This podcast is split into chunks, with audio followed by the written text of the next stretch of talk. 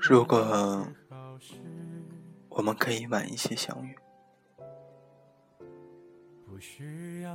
不需要晚太久。那时我们有稳定的收入，靠谱的工作，所有的一切步入正轨。你不再是一个青涩的毛头小伙子，而是一个成熟的男人。我不再是一个追梦的漂浮女生，而是一个寻求安稳生活的女人。到那时候，我们再相爱。如果我们可以晚一些相遇，不需要多多少年。就再过那么几年吧。到那时候，我们都已经学会了知足、包容和珍惜，学会了去面对日常生活的平凡和路途中的磨难。我们不再把爱情想得像电视剧中的那么浪漫，而是可以快乐的对待生活中的柴米油盐。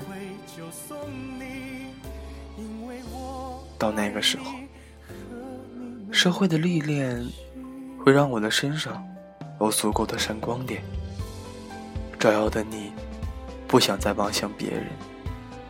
到那时候，生活和现实也会让我明白，你是我最需要的，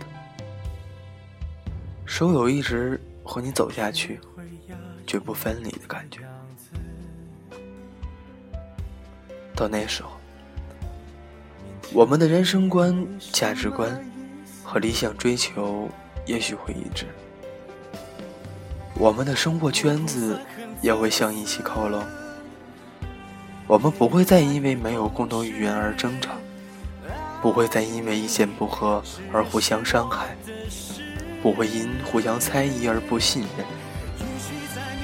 到那时候，我们再相爱吧。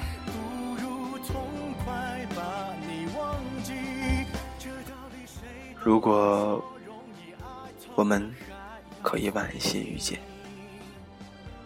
那时候我不会再有敏感的神经质，你也不会再有暴躁的坏脾气，那么似乎所有的问题都不再是问题，所有的分歧都不再是分歧。